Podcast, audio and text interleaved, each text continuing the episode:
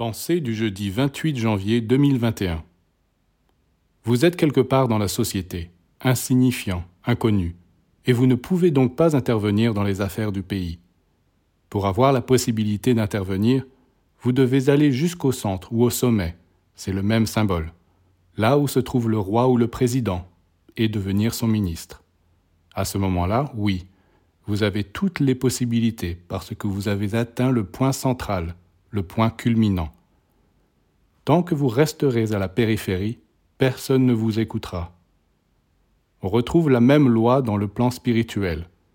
Tant que vous n'arrivez pas à atteindre le centre, votre esprit, vous pouvez faire quelques acquisitions, c'est entendu, mais rien ne dépend vraiment de vous. Tandis que si vous touchez le centre, votre esprit, vous êtes le maître parce que ce centre vous donne toutes les possibilités, tout dépend de vous.